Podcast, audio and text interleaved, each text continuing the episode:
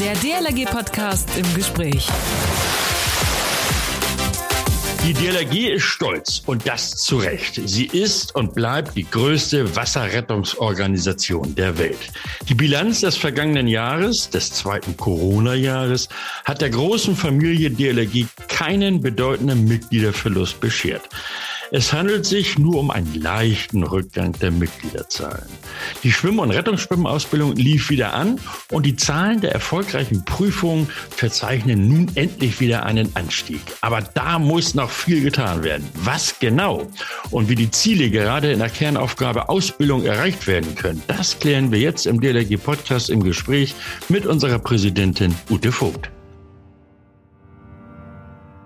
Moin, Tag auch, Servus, Grüß Gott. Mein Name ist Achim Wiese und ich moderiere diesen Podcast der DLG. Und heute schnacke ich mit unserer Präsidentin Ute Vogt über unsere Bilanz des vergangenen Jahres. Moin, Ute. Moin, Achim. Du strahlst. Ich glaube, das dürfen wir auch so ein bisschen äh, über die vergangene Bilanz. Äh, aber Ute, bevor wir ins Eingemachte gehen, äh, also in die Jahresbilanz des vergangenen Jahres, vorgestern, also am vergangenen Donnerstag, haben wir ja in Goch, in, im schönen Landesverband Nordrhein, der DLG unsere Jahresbilanz äh, präsentiert in der Pressekonferenz. Wie war dein Eindruck? Also unglaublich engagierte Leute dort in Goch. Ich finde, es war zwar ein weiter Weg der Anreise für mich, aber das ist so eine tolle Ortsgruppe und was die auf die Beine stellen, ist wirklich bewundernswert. Und da muss ich sagen, die Reise hat sich wirklich rundum gelohnt. Also, liebe Kameradinnen und Kameraden in Koch, ein größeres Dankeschön der Präsidentin kann es ja gar nicht geben. Also schauen wir mal auf das Jahr 2021. Ute, was war für dich persönlich, rückblickend betrachtet, das Entscheidendste? Naja, ich denke, das Prägendste war für die meisten von uns die schreckliche Flutkatastrophe, die wir in Nordrhein-Westfalen und in Rheinland-Pfalz zu bewältigen hatten und die noch immer, äh, noch viele Jahre lang bewältigt werden muss. Das hat mhm. auch die Arbeit der DLRG im letzten Jahr natürlich ganz maßgeblich geprägt. Mhm. Und so, wenn wir jetzt mal auf das Jahr 21 zurückblicken, jetzt tatsächlich für dich persönlich. Ähm, gibt es da etwas, wo du sagst, hm, das war's für mich? Na, ehrlich gesagt, es war vor allen Dingen, dass man sich wieder persönlich auch treffen konnte, zumindest mal im Sommer. Das hat mich unglaublich befreit. Wir hatten dann im Herbst zwar wieder äh, zurückkehren müssen in die Sicherheitsabstände und äh, Masken tragend, aber dass man im Sommer auch mal wieder zusammensitzen konnte, Menschen treffen. Ähm, das war eine große Geschichte und natürlich unsere Bundestagung, bei der wir uns treffen konnten. Da hatten wir so ein kleines Zeitfenster noch erwischt, Corona, ohne Corona-Auflagen. Und das war, war toll. Und dass ich natürlich dann Präsidentin der DLRG geworden bin, das war klar ein Highlight in meinem Leben. Unsere Einsatzkräfte, Ute, haben im vergangenen Jahr 1655 Menschen das Leben gerettet. Was schießt dir bei solch einer Bilanz durch den Kopf? Naja, da bin ich schon auch stolz auf unsere Leute und äh, sehr dankbar, dass wir diesen Dienst leisten können. Und bin auch dankbar, dass es Menschen gibt, die uns äh, stark unterstützen, so dass wir tatsächlich auch Ausbildung und Fortbildung und Qualifizierung unserer Rettungskräfte unterstützen können. Denn mhm. man kann nicht einfach oder in den seltensten Fällen einfach mal die Hand reichen und jemand ist gerettet, sondern äh, in den allermeisten äh, schwierigen Rettungsfällen braucht es eine entsprechende Ausbildung. Da müssen die Leute wissen, wo sie hinfassen, müssen wissen, was sie tun, wen sie wo wie schnell alarmieren können. Und ähm, ja, da bin ich einfach sehr, sehr dankbar, dass wir so vielen Menschen ähm, das Leben retten konnten. Mhm. Besonders gefordert, du hattest das ja schon angesprochen, waren unsere Einsatzkräfte beim Hochwasser im Juli des vergangenen Jahres. Allein in Nordrhein-Westfalen und Rheinland-Pfalz wurden 614 Menschenleben gerettet. Äh, das war ja eine besondere Herausforderung, gerade in diesen Landesverbänden. Äh, vielleicht ein Wort dazu? Naja, die DLRG war hier tatsächlich auch bundesweit im Einsatz und äh, das war natürlich etwas, was unsere Hilfskräfte und Rettungskräfte bis heute nicht loslässt. Das sind Erlebnisse, die prägen sich ein, ein Maß der Zerstörung, das dort angerichtet wurde. Und was ich besonders beeindruckend fand, dass die die Leute einfach losgefahren sind und, und unsere Strömungsretterinnen und Strömungsretter zum Beispiel sich in den schwierigsten Situationen mhm. vom Hubschrauber abgeseilt haben, äh, mit Booten hin sind, sich mit Seilen gesichert haben, äh, Menschen aus Häusern geborgen haben, von Dächern geholt. Das ist eine unglaubliche Leistung, die dort vollbracht worden ist. Und das ist natürlich auch ein enormer äh, Druck gewesen, dem die Kräfte dort ausgesetzt waren. Und es lief gut Hand in Hand mit anderen Hilfsorganisationen. Das fand ich besonders schön, dass wir auch anderen tatsächlich auch mit unserer Ausstattung und ja. Ausrüstung durchaus helfend zur Seite stehen konnten. In der Bilanz, Ute, wurde ja auch deutlich, dass wir rund 45.000 Einsatzkräfte haben, die eben ehrenamtlich, also in ihrer Freizeit, fast 77.000 Mal Hilfe geleistet hatten. Dreimal so viel wie im Jahr zuvor, also 2020. Das ist doch auch ein, ein erheblicher und großer gesellschaftlicher Beitrag. Ja klar, das ist natürlich ein Riesenbeitrag auch zur inneren Sicherheit und zum Zusammenhalt unseres Landes. Es ist ein Einsatz, den man als Staat gar nicht bezahlen könnte. Ähm, und deshalb ähm, ist es umso höher zu schätzen. Unsere Leute äh, setzen da wirklich auch ihre ja ihre Freizeit ein und äh, machen das oft gemeinsam mit ihren Familien und sie versuchen Beruf, Familie und Ehrenamt unter einen Hut zu kriegen, um solche Leistungen abzuliefern. Und mhm. ähm, ja, ich glaube, ohne die DLRG wäre das Land schon ein ganz Stück unsicherer.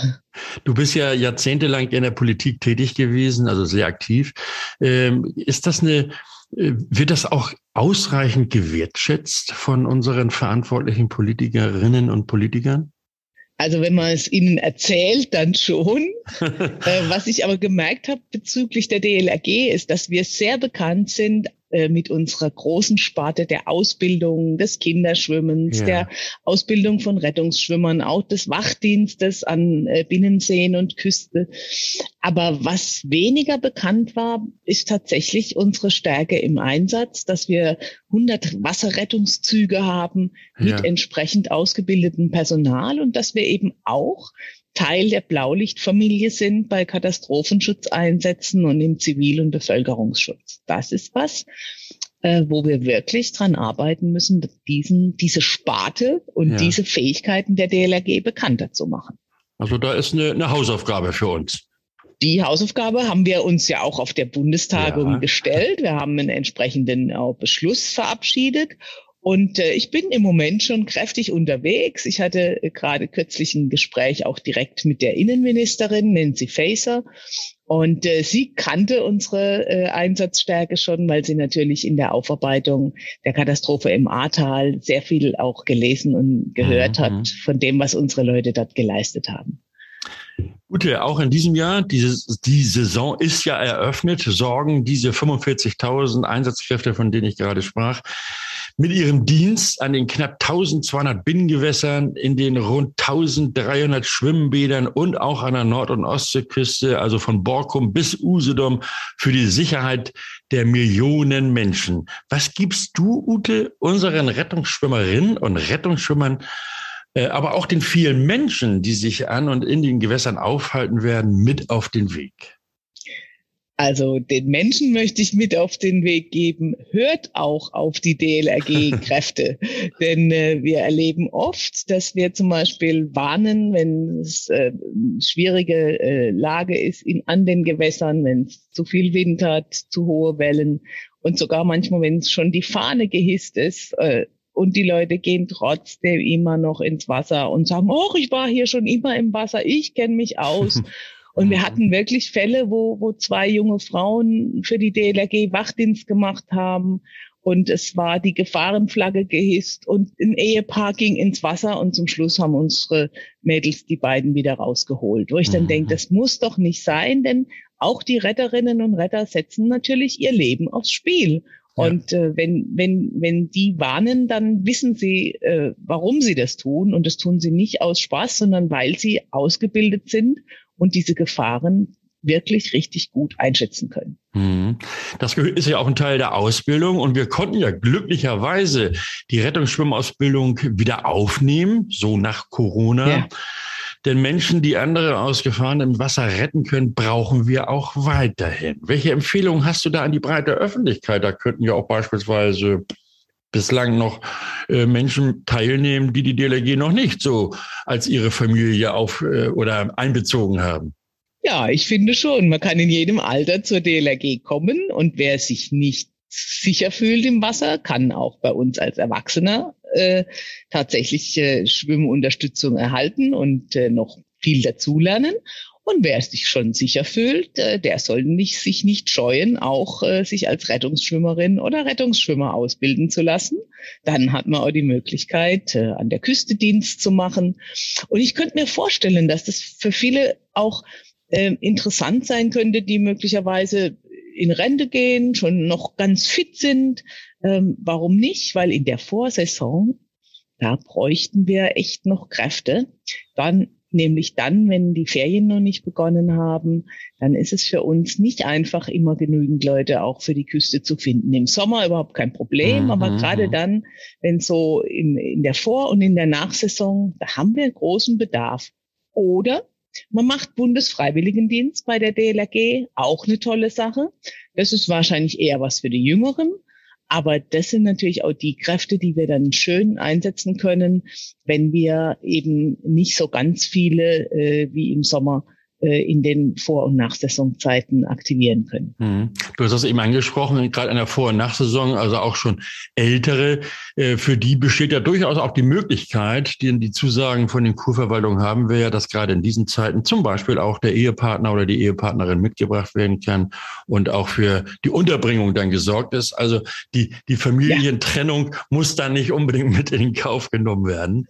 Nein, Lösungen finden wir immer. Ja. Wir haben ja auch viele Kameradinnen und Kameraden, haben, die tatsächlich sich ihren äh, einen Teil ihres Jahresurlaubs nehmen und dann mit ihrer Familie an die Ostsee gehen und äh, auch Ehepaare, die teilweise sogar gemeinsam mhm. Dienst machen. Also wir finden für jede Variante eine Lösung. Ehepaare, die sich ja auch im Dienst ja praktisch erst gefunden haben. Ne? Auch das haben wir durchaus mehr als zwei.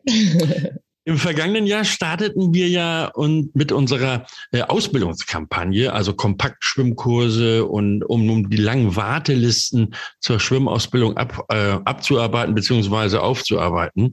Etwa 500 örtliche Gliederungen, also die örtlichen Vereine haben sich beteiligt. Das Ergebnis ist ja beeindruckend. Jetzt muss ich Zahlen nennen. 2000 zusätzliche Kurse mit über 24.000 Teilnehmern konnten ehrenamtlich durchgeführt werden. Wie normalisiert sich der Ausbildungsbetrieb jetzt wieder? Naja, leider äh, muss ich sagen, wir können noch nicht zur Normalität zurückgehen, weil es immer noch ganz viele Wartelisten gibt. Hm. Wir haben einfach zwei Jahrgänge, die nicht äh, die Chance hatten, Schwimmunterricht zu bekommen, die weder an den Schulen noch in ihrer Freizeit bei der DLRG oder anderen Verbänden ähm, einen Schwimmkurs belegen konnten. Die Schwimmbäder waren zu und da haben wir jetzt einen richtigen Nachholbedarf. Und es war in der Tat eine riesen, riesen erfolgreiche Kampagne und unsere Ortsgruppen haben enormes Zusätzliches geleistet. Aber wir machen das dieses Jahr nochmal. Also wir haben jetzt wieder eine Schwimmkampagne 2022 ausgeschrieben, bei der es äh, für die Ortsgruppen dann Unterstützung gibt, ein bisschen finanzielle Unterstützung, aber auch Material, weil einfach auch ähm, das äh, auch viel kostet, wenn man äh, Schwimmunterricht anbietet. Und ähm, wir erleben tatsächlich, dass wir jetzt schon, ich glaube, an die 100 Bewerbungen haben, mhm. obwohl die, die, die Ausschreibung noch gar nicht so lange raus ist. Also da rechne ich damit, dass wir wieder so viel Zuspruch bekommen und dass wir nochmal extra quasi eine extra Portion drauflegen. Sie hat ja auch noch einen Zusatznamen. Sie heißt ja nicht einfach Ausbildungskampagne, sondern die Ausbildungskampagne oder die Schwimmausbildungskampagne, weil Schwimmen Leben rettet. Ja, weil Schwimmen Leben rettet. Denn das ist etwas, was manche vergessen. Es geht ja nicht nur darum, dass ich in der Freizeit Freude habe am und im Wasser, sondern es geht ja auch darum, dass ich äh, tatsächlich damit geschützt bin. Mhm. Wenn ein Kind sicher schwimmen kann, dann äh, kann es sich eben auch selbst über Wasser halten. Mhm. Und das ist ein ganz, ganz wichtiger Punkt. Und aus meiner Sicht gehört das Schwimmen dazu, wie das Lesen, Schreiben, Rechnen. Es ist eine Kulturtechnik. Und in meiner Zeit, als ich in die Schule ging, als ich in die Grundschule ging, da war das selbstverständlich. Da hatten wir ein Leerschwimmbecken und da ging es jede Woche rein.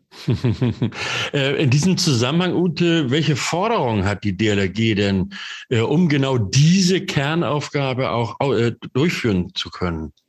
Ja, wir möchten gerne, dass es einen flächendeckenden Bäderbedarfsplan gibt, mhm. dass wir uns zusammensetzen mit Bund, Ländern und Gemeinden und denen, die Schwimmunterricht geben, also uns und anderen Verbänden, und dass wir gemeinsam mal die Landkarte anschauen, wo gibt es Bäder und dass wir dann schauen, wo sind die großen Flecken, wo überhaupt kein Angebot mhm. ist.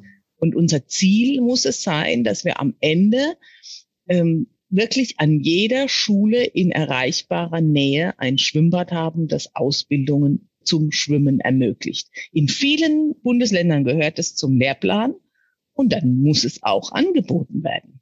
Ja, was nützt es, wenn es auf dem Lehrplan steht und die, Schul die Schulen äh, es einfach nicht durchführen können, weil genau, kein Bad weil, in der Nähe ist? Richtig. Ute, ich sagte eingangs, die DLRG ist die größte Wasserrettungsorganisation der Welt. Wir mussten zwar einen leichten Mitgliederverlust verzeichnen, weniger als ein Prozent. Das wird sich davon gehen wir alle aus, mit der jetzt beginnenden Schwimmausbildung wieder beruhigen. Da gehen wir jedenfalls mal von aus.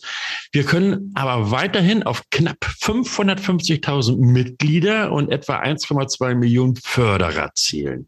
Welche Bedeutung hat das hier in Deutschland, aber auch international?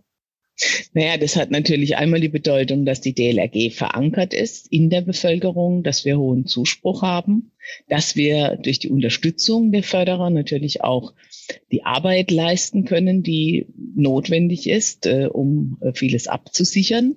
Und das Schöne ist, dass das irgendwie Hand in Hand geht. Die Ehrenamtlichen, die Mitglieder, die bieten ihre Arbeitskraft und die Förderer und äh, Unterstützer, das sind diejenigen, die dann die Ausbildung zum Beispiel mitfinanzieren. Mhm. Und das hat natürlich auch international Bedeutung. Ähm, viele schauen auf uns, weil in und, und versuchen, so ein System auch bei sich aufzubauen oder, oder zumindest im Ansatz mal umzusetzen, denn die meisten äh, anderen Länder haben tatsächlich Systeme, bei denen äh, die Rettungsschwimmerinnen und Rettungsschwimmer hauptamtlich bezahlt werden. Also das ist ein Beruf und das sind natürlich dann enorme Kosten und das führt dazu, dass es insgesamt eben deutlich weniger gibt, als wir das in Deutschland herstellen können. Mhm. Auf dieses Alleinstellungsmerkmal bauen wir ja auf und, und zählen vor allen Dingen auch drauf, denn äh, das zeichnet die DLRG ja auch insbesondere aus.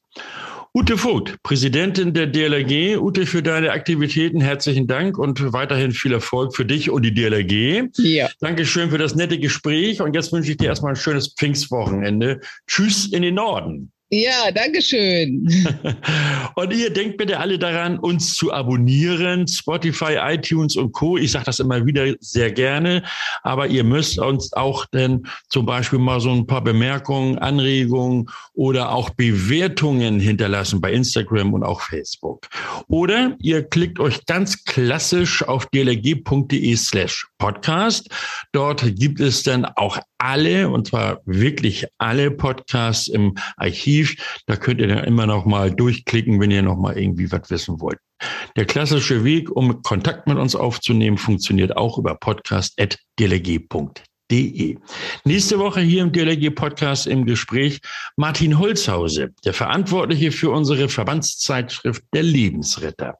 Wo kommen die Themen der vier Ausgaben pro Jahr her? Wer bekommt die Zeitschrift und wie stark ist das Redaktionsteam? Das ist nun nur ein kleiner Ausschnitt aus den vielen Fragen, die ich nächste Woche stellen werde und all das klären wir nämlich genau am kommenden Sonnabend hier im DLG Podcast im Gespräch. Ich bin Achim Wiese und sage Dankeschön fürs Zuhören. Schönen Tag noch und wie gesagt, schöne Pfingsten. Bis nächste Woche. Man hört sich. Der DLRG Podcast. Jeden Samstag eine neue Folge.